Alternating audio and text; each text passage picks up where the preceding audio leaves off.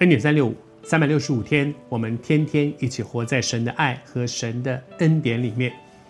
昨天和你分享说，耶稣这一段圣经的记载里面，一个很让人心痛的画面，就是一个很棒的少年人，他又是官，他又有钱，他又有地位，他他又遵守律法，他其实在各方面来看，大概用今天的话来讲，绝对是青年才俊。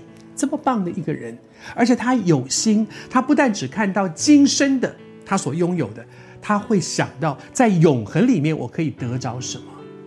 只是很可惜，他期待在永恒里面得着些什么，可是他却抓住今生的这些不放，因为他看不到永恒的价值。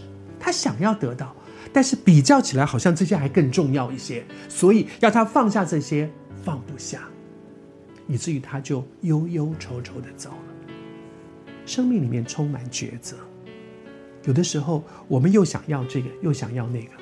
我们华人最习惯的、最常讲的一句话说：“鱼与熊掌不可兼得。”但是你知道吗？当你去抓住那个真正有价值的。你不会因为拥有了那些就失去这些。亚伯拉罕抓住那个对神的顺服，放手交给神，把他儿交给神，他就失去了以撒吗？其实没有，他反而是真的得到了以撒。可是如果他不放掉那个，把主权交还给神，他不但没有办法得着那个因为顺服神而拥有的那个祝福，连在面对以撒，他都会越来越不快乐。因为那些东西，他太在乎了，他太紧紧抓住了。求主恩待我们。这个少年官抓住最紧的是什么？这里讲到说，他忧忧愁愁的走了，因为他很富足。有的时候我们会觉得说，哎呦，我就是这么一点，上帝你还跟我要？我我如果有很多，大概我就放手了。其实不是，这个少年官不是只有两个小钱。这个少年官拥有的很多，但是并没有因为他很多，他就很愿意的放手交给神。那个拥有很多，反而让他抓得更紧。耶稣在地上的时候，你记得吗？有一个寡妇，那个穷寡妇只有两个小钱，他愿意放那个两个小钱啊，就是两个奉献两个小钱算什么？可是耶稣看中他，是因为耶稣知道那个两个小钱是他养生的。换句话说，这两个小钱奉献了。放在那个奉献箱里面的时候，他就没有，他恐怕没有钱过日子了。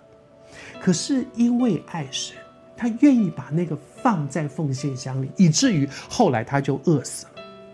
不会的，你放心，不会的。我们的神不是这样的，我们的神就是让他活活饿死。不，我们的神是丰盛的神，他哪里在乎那那两个小钱？他在乎的是人爱他的心。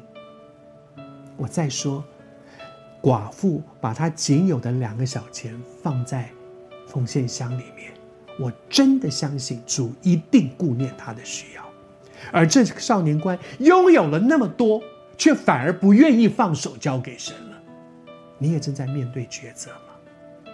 求主帮助我们，你相信吗？求主施恩恩待我们。